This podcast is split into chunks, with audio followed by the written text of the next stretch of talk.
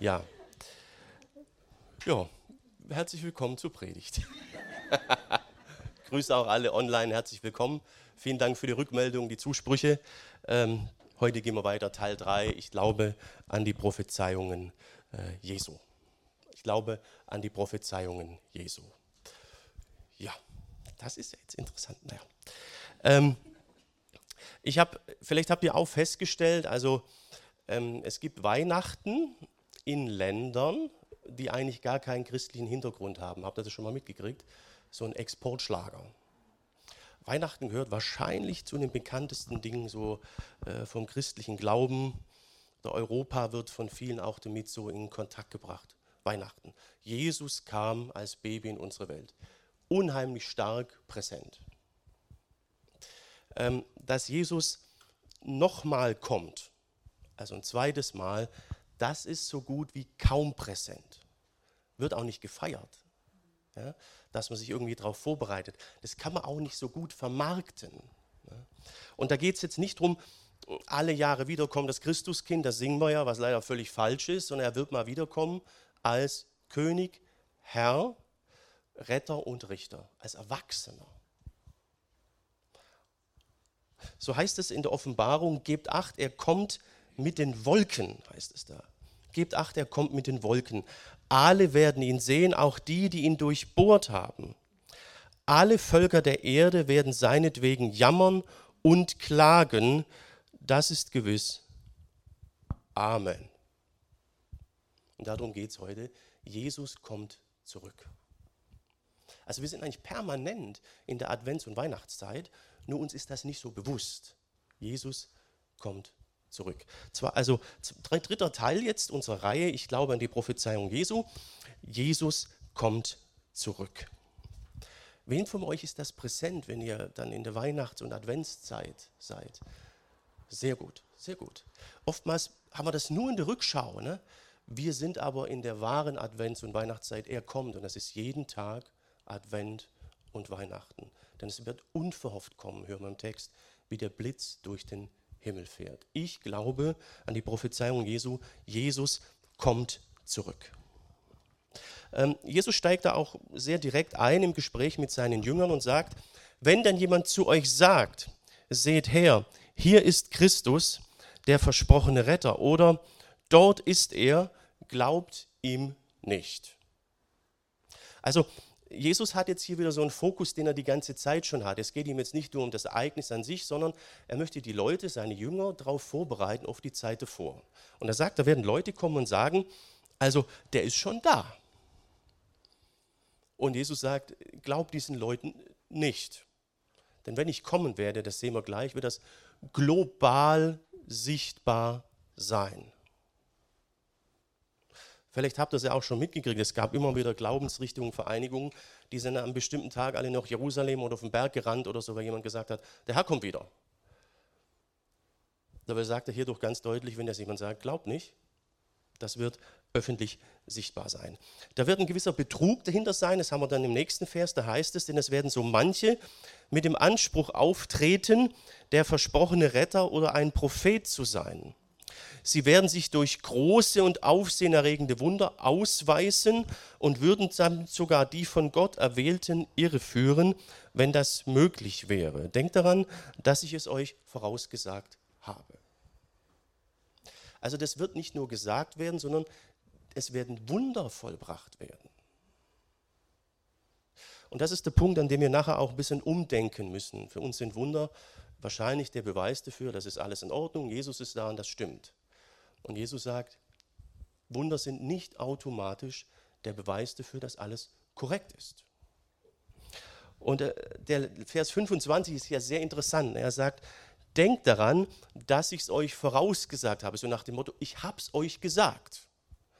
Also wenn ihr reinlatscht, ich habe es euch gesagt. Das ist so der, der Tenor kommt zurück, aber vorher wird es ein bisschen schwierig werden. Man muss schon dann den richtigen Weg so, so finden. Ja. Äh, wer von euch musste im Urlaub so einen Grenzübertritt vollziehen und den Ausweis zeigen? So wenige. Ich musste da, ich habe das ewig nicht mehr gebraucht. Durch EU hat man das ja so gar nicht mehr. Und Und es war richtig schön, das mal wieder zu erleben. Am Anfang riesige Schlange beim Hinfahren und da hat man richtig gemerkt, was man so vermisst hat. Ne? Ja, und der Typ hat dann, eigentlich hat das Ding gar nicht richtig angeguckt. Bei der Ausreise haben sie es richtig mit reingenommen, da kann es wieder haben. Da fragt man sich, wieso habe ich eigentlich gewartet? Ne? Also, aber ist ein anderes Thema. Aber so, so wird ja bei uns die Identität geklärt. Wir haben so einen Ausweis und so. Und dann ist klar, gegen den liegt nichts vor. Und das ist der, der er vorgibt zu sein. Also Identitätsbestätigung ist unheimlich wichtig, auch jetzt im Online-Zeitalter. Kann man über Postident und ja alles Mögliche machen. Habt ihr schon mal gemacht? Da hat man dann so eine Frau im Video oder so und dann, dann sehr, sehr, sehr interessant. Wenn es dann klappt. Ich habe es gemacht, da haben die meinen Namen falsch geschrieben, ohne H. Und dann, haben, dann musste ich es nochmal machen und denen dann zu erklären. Also das mit der Identität ist manchmal echt so ein Ding äh, kompliziert. Ne? Und das haben wir auch jetzt so hier im Text. Ähm, die Leute waren damals so gepolt, dass wenn jemand den Anspruch erhob, er kommt im Namen Gottes oder er ist ein Prophet oder irgendwie, da ist eine Identitätsfrage zu klären. Und dazu waren oft Wunder oder Zeichen notwendig. Es gibt auch eine interessante Stelle, da kommen Leute zu Jesus und da heißt es, andere wollten Jesus auf die Probe stellen und verlangten von ihm ein Zeichen vom Himmel als Beweis dafür, dass er wirklich von Gott beauftragt ist. Da heißt dann weiter, Jesus hat sie einfach stehen lassen, ins Boot eingestiegen und weggefahren. er wollte sich als Sohn Gottes nicht beweisen, weil sie wussten, wer er ist. Aber das war das Denken damals. Und jetzt hier ähm, gibt Jesus eine Korrektur. Er sagt, diese Betrüger, also die meinen, Jesus wäre schon da gewesen, werden auch Wunder vollbringen. Und das wird eigentlich dann von vielen als Identitätsbestätigung gesehen, ist in Ordnung, kommt von Gott und von Jesus. Das ist alles klar, aber es stimmt nicht, was sie tun, ist falsch. Das war für die Jünger damals wahrscheinlich verwirrend, weil das widersprach eigentlich dem, was man so landläufig gedacht hat. Und ich habe den Eindruck, bei uns ist das auch ein bisschen so. Wie ist das also? Und das ist die erste Botschaft für uns heute, der erste Punkt, wo wir ein bisschen dranbleiben sollen. Ich nenne es einfach mal der Betrug. Der Betrug.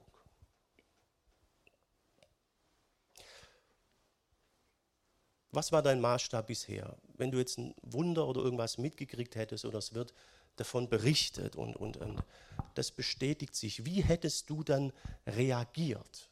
Das ist die Frage.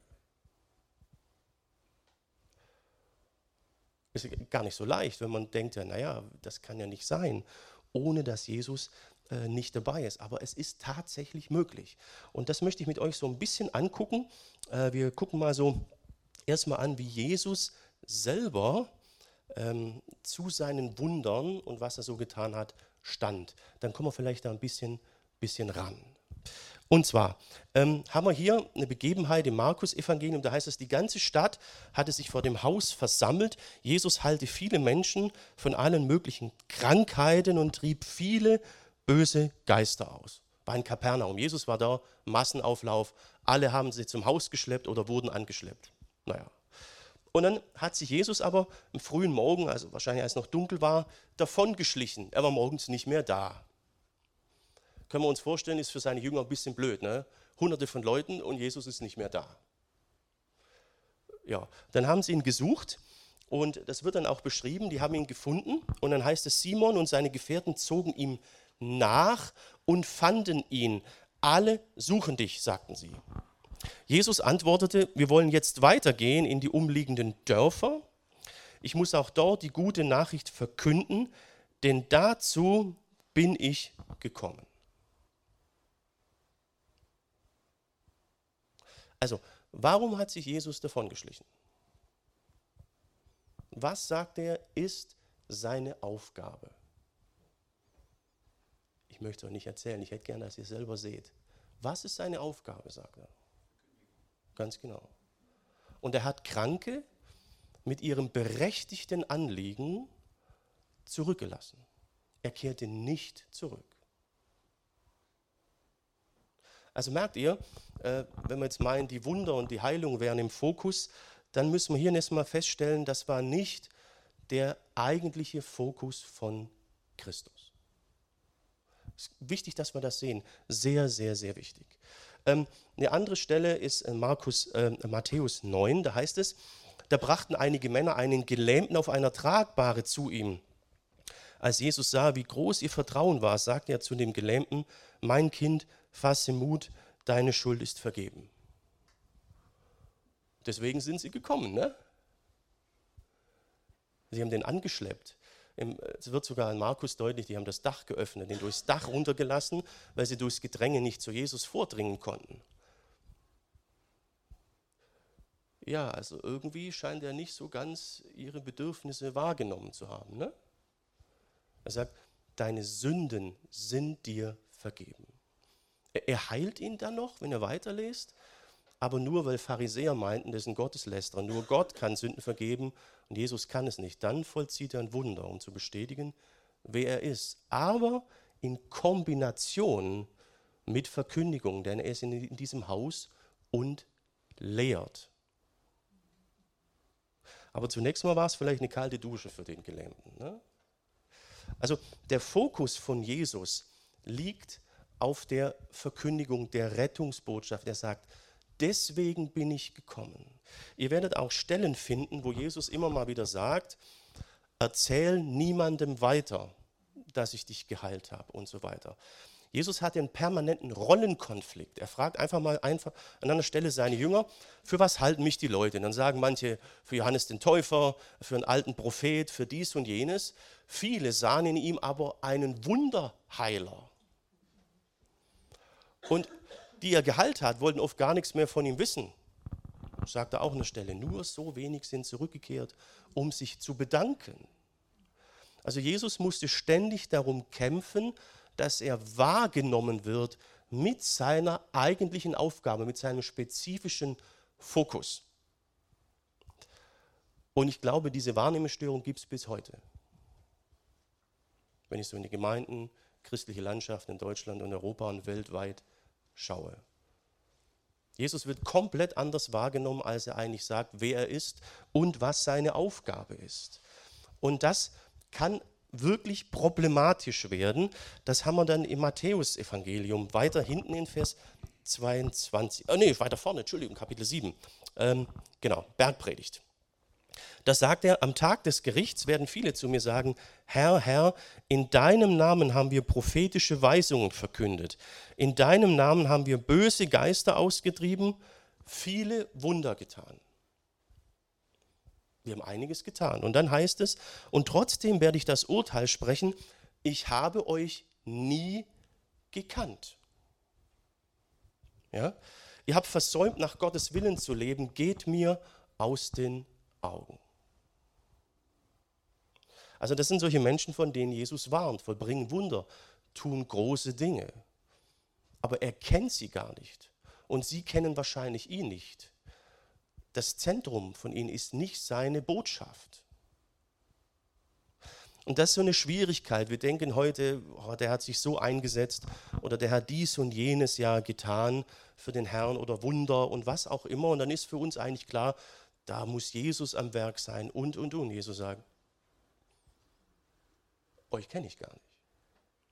Also sie gehörten wahrscheinlich nicht zu den Nachfolgern Jesu, nicht zu seinen Jüngern. Und das ist aber genau das, was Jesus ja will. Er gab ja am Ende vom Matthäusevangelium den Auftrag an seine Jünger, geht in die ganze Welt, macht wieder andere zu Jüngern. Dazu gehörten diese Menschen offenbar nicht, obwohl sie Befreiungsdienst, böse Geister, Wunder und, und, und. Jetzt ist die Frage, wie kann das sein? Ne? Ja, vor der Frage stand ich in der Vorbereitung auch. Das ist dann toll, wenn man vor so Fragen steht und sagt, ja, jetzt äh, irgendwie verstehe ich das nicht so ganz, Jesus. Geht euch wahrscheinlich nie so, ne? nur für den Fall, dass es euch manchmal auch so geht. Ja, und war, war die Vorbereitung für mich gestern, äh, hat den ganzen Samstag dann gebraucht. Da geht man dann auf die Knie und denkt, wie, wie, wie ist das denn? Ja, und der Herr war gnädig. Ich habe ein paar gut erklärende Stellen gefunden. Die waren mir vorher so nicht bewusst, muss ich ehrlich sagen. Ich hatte noch nie über das Problem so nachgedacht, über den Themenbereich. Aber so ist das ja, wenn man äh, durch, die, durch die Bibel geht. Eins ist Apostelgeschichte 19, Vers 13. Dort heißt es, auch manche Juden, die als Dämonenbeschwörer durchs Land zogen, gebrauchten bei ihren Beschwörungen den Namen von Jesus, dem Herrn. Sie sagten zu den bösen Geistern, ich beschwöre euch bei dem Jesus, den Paulus da verkündet. Merkt ihr?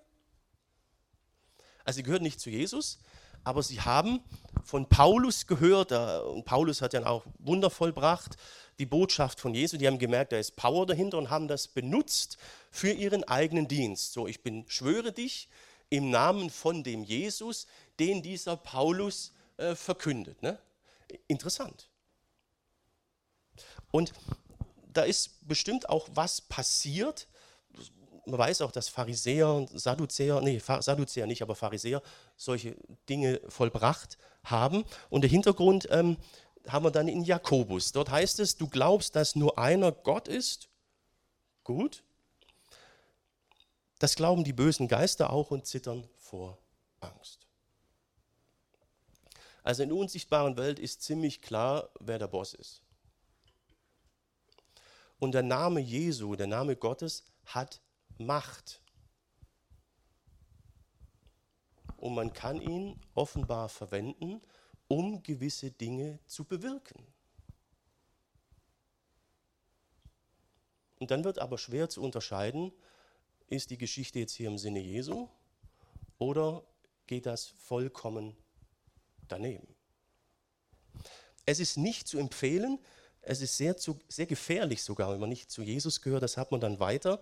Da geht es weiter um Leute, die nicht zu Jesus gehören und so einen Dienst tun wollen. Da heißt es dann, das versuchten einmal auch die sieben Söhne, sieben, eines gewissen Skephas, eines führenden jüdischen Priesters. Aber der böse Geist in dem Kranken erwiderte, ich kenne Jesus und ich kenne Paulus. Ne? Aber wer seid ihr? Entschuldigung, dass ich lachen muss. Ne? Da heißt es, der Besessene fiel über sie her, schlug sie allesamt zu Boden, blutend und halbnackt mussten sie aus dem Haus fliehen. Also da gab es richtig Mische. Weil ihnen dann letztlich doch die Kraft und die Vollmacht des Geistes fehlte. Aber das ist nicht immer so. Offenbar sind manchmal Dinge geschehen und geschehen bis heute. Und wenn du dann so gestrickt bist wie die Leute damals und denken, oh, Wunder oder so, dann ist das alles in Ordnung, kann sein, liegst du vollkommen falsch. Betrug vor dem Kommen Jesu. Deswegen ist wichtig, dass wir sagen können, ich glaube an die Prophezeiungen Jesu. Ich kenne die Prophezeiungen Jesu. Denn dann passiert dir das nicht. Jesus sagt, siehe, ich habe es euch gesagt. Wie kann man das jetzt aber wirklich unterscheiden, so ein bisschen genauer, detaillierter? Das haben wir im zweiten Teil vom, vom Text. Ich merke, bei euch rattert es und oh ein bisschen durcheinander. Genau richtig, sehr gut. Das will Jesus hier erreichen. Und mich freut dass ihr genauso guckt wie ich gestern bei der Vorbereitung. Ja, wie, wie ist das jetzt im Einzelnen? Also wir haben es nochmal, wenn also die Leute zu euch sagen, draußen in der Wüste ist er, geht nicht hinaus. Oder wenn sie sagen, er ist hier und hält sich in einem Haus verborgen, glaubt ihnen nicht. Und hier ist jetzt sehr, sehr hilfreich, wenn wir mal gucken, wie das im Lukas-Evangelium geschrieben ist. Dort heißt es, dann sagte Jesus zu den Jüngern, es wird die Zeit kommen, wo ihr euch danach seht, sehnt, auch nur einen Tag unter der Herrschaft des Menschensohns zu erleben. Wir haben ja gehört, dass schwere Zeiten kommen. Und die, die Christen, die Gemeinden, die zu der Zeit leben, die werden sich danach sehnen, dass der Herr endlich kommt nach seiner Herrschaft. Das ist eine große Sehnsucht. Und äh, diese Sehnsucht wird offenbar ausgenutzt werden ähm, von diesen Betrügern. Er sagt dann hier, aber es wird euch nicht vergönnt sein. Diese schwere Zeit wird ja so ungefähr dreieinhalb Jahre dauern, wenn ich Daniel und die Offenbarung richtig verstanden habe. Und dann heißt es hier, sie werden zu euch sagen, schaut doch hierher, schaut dorthin, aber geht nicht hin und geht, gebt, nicht, äh, gebt nichts darauf. Also ihr müsst euch vorstellen, es ist eine schwere Zeit, Bedrängnis und da ist jetzt vielleicht Jesus tatsächlich da, da ist die Lösung, da ist die Rettung. Ja? Und wenn man in, in, in Ärger ist, ja, in, in Leiden, dann ist man sehr empfänglich, wenn jemand diese Sehnsucht anspricht und so eine Hoffnung gibt. Und Jesus sagt, geht nicht hin. Und dann kommt das, was ich schon ein paar Mal erwähnt habe. Denn der Menschensohn wird für alle sichtbar kommen wie ein Blitz, der von Osten nach West so über den Himmel zuckt. Also global sichtbar. Es wird so sicher zu sehen sein wie die Geier, die hoch über einem verendenden Tier kreisen. Also siehst du ja von weitem. Ne? Und das ist ein bisschen merkwürdiges Bild hier, das er da benutzt. Ne? Der Vers wird auch viel gerätselt, was er damit genau meint, aber es geht ja um Irrlehrer, ne? die ins Verderben führen. Ja? Ja, und über den kreisen halt äh, die, die Geier. Ne? Und er sagt, wenn ich komme, ist das global sichtbar. Und wenn jemand vorher behauptet, ich wäre schon da, dann hat er nicht alle Latten am Zaun. Siehe, ich habe es euch gesagt. Hm. Ich habe, ähm, ja, ich gucke ab und zu mal gern so ein bisschen auf, auf YouTube Sachen, interessiere mich so ein bisschen für Landwirtschaft und so neue Traktoren. Ich war immer Werkzeugmacher und ich gucke oft Videos von neuen CNC-Maschinen und so. Ne? Also es fasziniert mich immer noch, diese Entwicklung. Und was mich nervt, ist immer die Werbung vorher. Ah, ich merke, euch geht so ähnlich. Oder kommen Sie auf die Website, ist die ganze Website mit so, mit so einer Tapete voll, bitte äh, Cookie einstellen. Es geht mir sowas von auf den Senkel. Also. Und dann fiel mir so auf, es geht eigentlich kein Tag, an dem man nicht irgendwie mit Werbung konfrontiert wird. Also ich glaube nicht, dass es, es sei denn, du hast mal einen Tag, du guckst gar nichts an und null oder du bist permanent. Ne? Und wenn ihr mal drauf achtet, vielleicht haben wir ja auch Leute hier, die sich mit Werbung und so, so auskennen, da wird ja immer schon eine gewisse Sehnsucht geweckt oder angesprochen, so ein gewisses Verlangen. Ne? Wenn du den Duft hast, dann kannst du dich vor Männern, Frauen nicht mehr retten oder was weiß ich. Ne? Ja. Sieht auch super aus, das Angebot, und dahinter ist so ein kleines Sternchen. Kennt ihr das? Und da steht dann unten, ja, äh, kostenlos für sechs Monate, hinterher geht es dein Abo über oder so. Also ist schon, schon, schon interessant, wenn man da nicht vorher schon weiß, das kann eigentlich gar nicht sein, dann wird es echt ein Problem. Und äh, letztens habe ich eine Mail gekriegt, also äh, da wurde mir irgendwas versprochen, kriege ich eben ständig, weil ich ja so eine öffentliche Mailadresse habe. Ne? Das sind Geschichten. Mann, wir wurden schon, ich wäre Milliardär, wenn da, also un, unglaublich. Ne? Ja, immer geht es um die Sehnsüchte. Das checken wir ja. Aber wenn du wirklich im Leid steckst und wirklich in einer Sehnsucht drin steckst und dann wird dir in Aussicht gestellt, hier wird sie gestillt, dann wird es echt problematisch. Und da drin sind diese Menschen, die Jesus hier beschreibt, wahre Meister. Ich wurde letztens angerufen, habe mich jemand zu einem Evangelisationstreffen eingeladen, können wir uns nicht mal treffen und in Hamburg oder so. Und da sage ich, okay, wer seid ihr denn? Und ein paar Bibelverse habe ich hinterher mitgekriegt, das ist so eine koreanische Sekte. Das habe ich aber erst gecheckt, als ich im Internet recherchiert habe. Auf den ersten Blick, das war alles astrein und der Herr Jesus und, aber es war ein riesiger Betrug. Ein Punkt kam mir spanisch vor. Ich habe eine Frage gestellt, da war so, da dachte ich, jetzt musste mal nachsehen. Wenn deine Sehnsucht nicht dieselbe Sehnsucht ist, wie Jesus sie hat, bist du angreifbar. Und wenn du die Worte Jesu nicht kennst, wirst du vom Weg abkommen. Siehe, ich habe es euch gesagt. Zweite Botschaft heute, die Wahrheit. Die Wahrheit. Wie kann man das unterscheiden? Guck mal, wir alle haben Sehnsüchte. Je nach Lebenssituation ist sie stärker. Wir haben jetzt hier diesen Kranken gehabt, ne, den sie auf der Bahre hertragen. Was war dessen Sehnsucht? Und der Männer, die ihn hergeschleppt haben, ist ja wohl klar. Ne?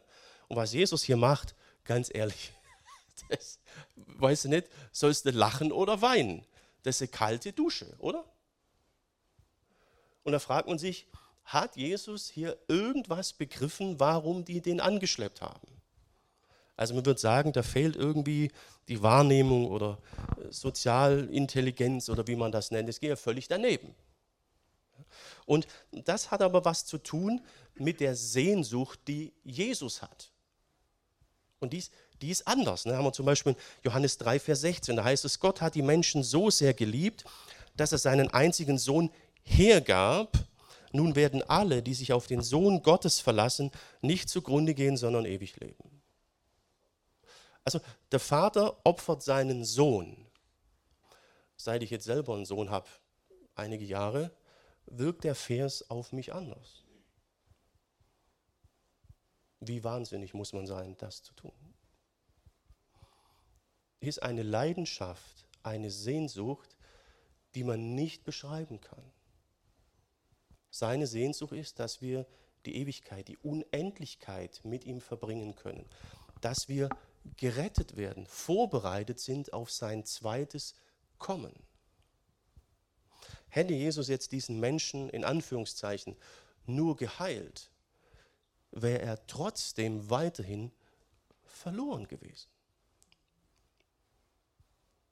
Das ist ziemlich krass, wenn man im Leiden steckt.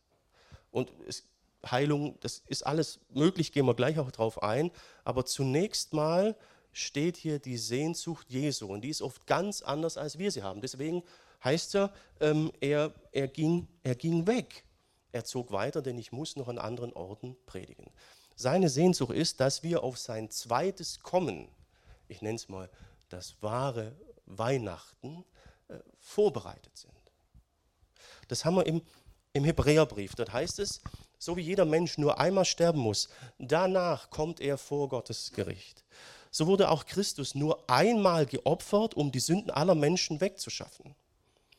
Wenn er zum zweiten Mal erscheint, dann nicht nochmals wegen der Sünde, sondern nur noch um alle, die auf ihn warten, endgültig zu retten.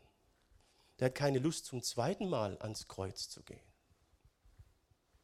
Es war beim ersten Mal eine Qual und es ging bei ihm bis an die Grenze. Hätte er eine Sekunde gezweifelt, dass wir das wert sind, ein Gebet, sagt er vor der Gefangennahme, und Gott hätte ihm zwölf Legionen Engel gesandt und das wäre unser Ende gewesen. Er hat das einmal durchgezogen, ein zweites Mal wird es nicht mehr geben. Dann kommt er, um die zu sich zu holen, endgültig zu retten, die zu ihm gehören. Die Gemeinde kommt dann in den Himmel. Da geht es übrigens im äh, nächsten Text drum. Ist wahrscheinlich noch ein bisschen interessanter als der heute, aber das ist eben heute auch mal notwendig. Wenn er zum zweiten Mal kommt, heißt es hier nicht nochmal wegen der Sünde, sondern dann nimmt er die zu sich, die zu ihm gehören. Und darauf möchte er die Leute vorbereiten. Also er kam extra einmal vorher, damit wir aufs zweite vorbereitet sind. Das ist sein Fokus. Und die Menschen haben da oft einen anderen Fokus und eine andere Wahrnehmung. Und hier ergeben sich jetzt so ein paar Kriterien, wo wir einfach überprüfen können, stimmt es bei dieser Veranstaltung? Ist die Gemeinde wirklich im Fokus Jesu oder sind die irgendwie schräg drauf, obwohl interessante Dinge geschehen? Ein, ein paar Kriterien. Das erste ist einfach, was ist der generelle Fokus? Ne? uns gerade gesehen, Jesus sagt, wir wollen jetzt weitergehen in die umliegenden Dörfer. Ich muss auch dort die gute Nachricht verkünden, denn dazu bin ich gekommen. Ist der Fokus in der Gemeinde, Veranstaltung, was auch immer, die Botschaft Jesu? Dass Menschen gerettet werden oder stehen ganz, ganz andere Dinge im Fokus? Ja, du, kann, du, kannst nur noch um Heilung und Wunder oder dass es dir gut geht, ne? Wohlstandsevangelium gehen, aber auf der anderen Seite kann es auch um alles mögliche andere gehen. Ne? Sozialpolitik, äh, also ne? gibt es auch Sachen, die hat überhaupt nichts mehr mit der Bibel zu tun. Also wo ist eigentlich der Fokus? Das ist gut, wenn man sich das mal fragt. Ne? Wir haben jetzt ja gesehen, bei Jesus war der Fokus nicht so in erster Linie auf den ganzen Dingen, sondern er kam, um die Botschaft zu sagen.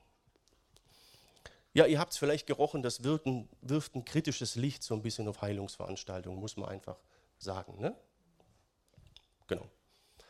Da stellt euch einfach auf dem Hintergrund der Predigt und gebt mal selber durch ein Evangelium folgende Frage.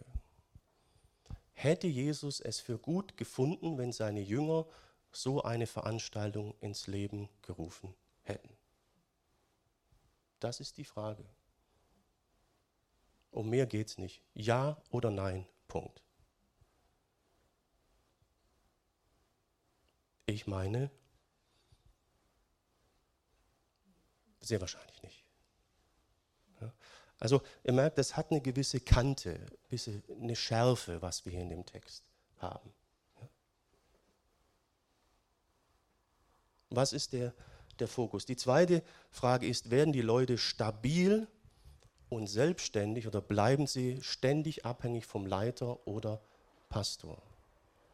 Ich habe das mal in einer Gemeinde gehört, da war ich selber im Dienst. Die Mitarbeiter und die Leute hängen dann am, hängen doch am Leiter. Da dachte ich, Jesus sei, ich bin der Weinstock, ihr seid die Reben, ihr hängt an mir. Also das ist so dermaßen falsch. Engländer würden wahrscheinlich sagen, dead wrong. Schwäbisch sagt man, das ist so falsch, dass richtige Schau wieder hinaufkommt.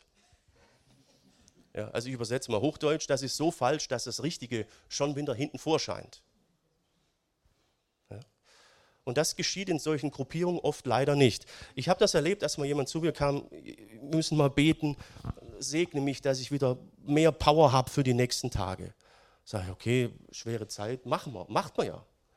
Aber ich musste das ständig wiederholen. Also ich war wie so das Akkuladegerät, ne? Akku-Christ. Da dachte ich, was ist denn los bei dir? Und da war bei ihm vermittelt worden, wenn ich mit Jesus unterwegs bin und wirklich glauben bei ihm bin, dann lebe ich im Sieg.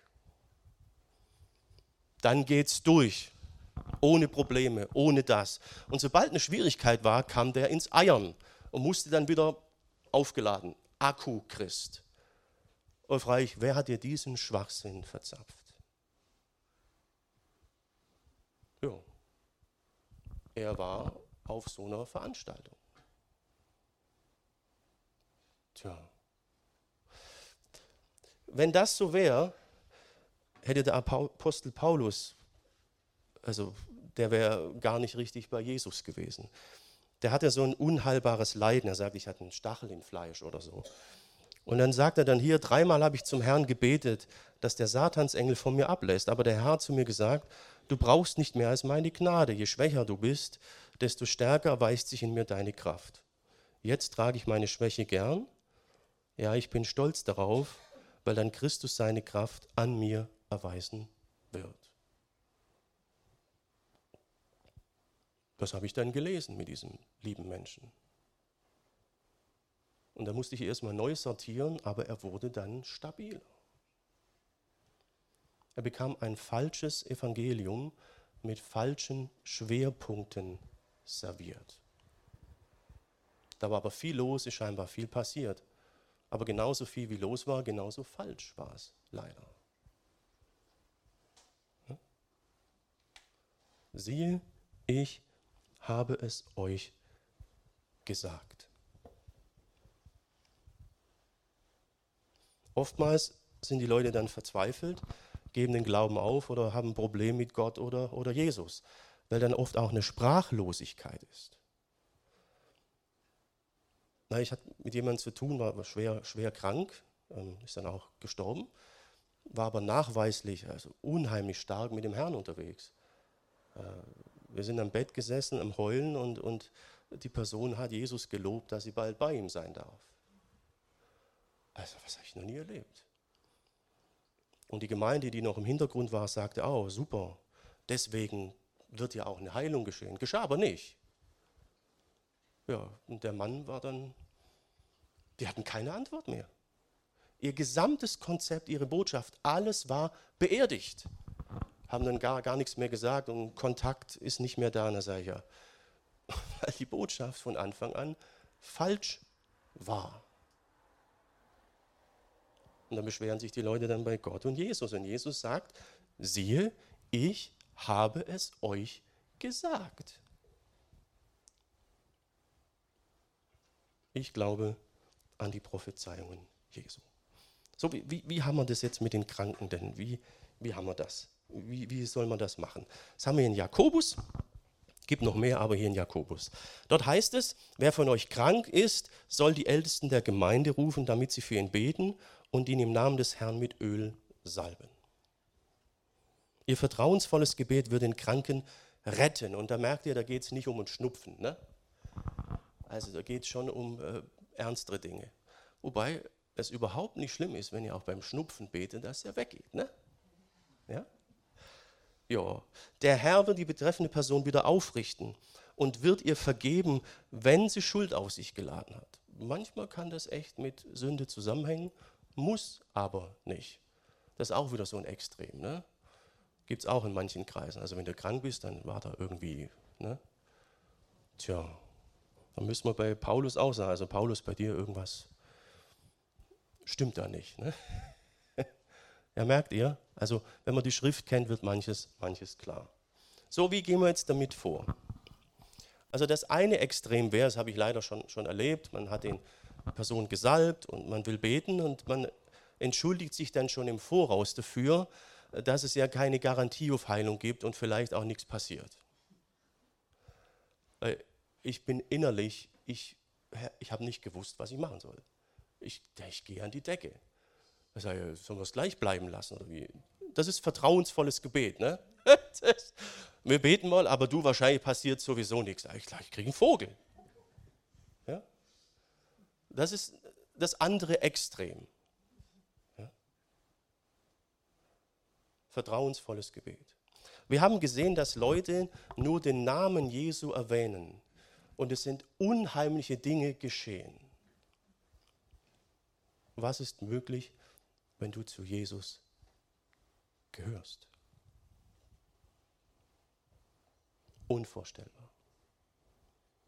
Nur wir gehen oft in eine Haltung ran, wo man sich fragt, haben wir jemals in die Bibel reingeguckt? Das andere Extrem ist dann, äh, Fußballstadion kommt her, ihr werdet alle äh, geheilt. Ne? Das ist dann nicht so ganz der Stil Jesu gewesen. Und da gibt es immer so Extreme. Ne? Wenn ein Extrem auf der anderen Seite ist, gibt es das andere Extrem auf der anderen Seite. Da macht man es dann gar nicht mehr oder, oder praktiziert gar nicht. Ne? Und es ist gut, wenn wir einfach in der Nachfolge bleiben und dann an der Stelle in der Mitte sind und dann auch erleben, dass der Herr wirkt.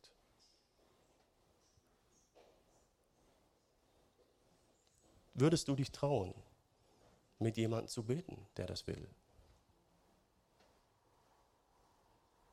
Das ist so, wenn man Krankenbesuche macht. Ne? So im Krankenhaus, da gehst du als Pastor ja manchmal hin und dann liegen da viele Leute. Und manchmal es gelingt, man redet mit der Person, manchmal gelingt es dann, dass man sagt, hallo, ich bin Pastor so und so, ich würde mal gern beten, wollen Sie mitbeten? Ich habe noch nie erlebt, dass die Leute sagen, nee, geht nicht oder kein Bock. Die haben alle mitgebetet, weil sie krank sind. Ja? Und dann habe ich mich ganz am Anfang ertappt, oh, wenn du jetzt aber, uns passiert nichts. Ne? Ne? Da dachte ich, wo, was für ein Schwachsinn. Wir beten. Und als ich nächste Mal kam, haben die gefragt, ob ich beten kann. Ja? Also es ist immer auch wieder ein Glaubensschritt. Das ist das eine Extrem, dass man sich kaum traut, und das andere Extrem ist, dass da völlig, ähm, wo man keine Worte mehr für hat. Ihr wisst, was ich meine. Ich glaube an die Prophezeiungen äh, Jesu. Tust du das? Wenn ja, bist du vorbereitet auf sein zweites Kommen.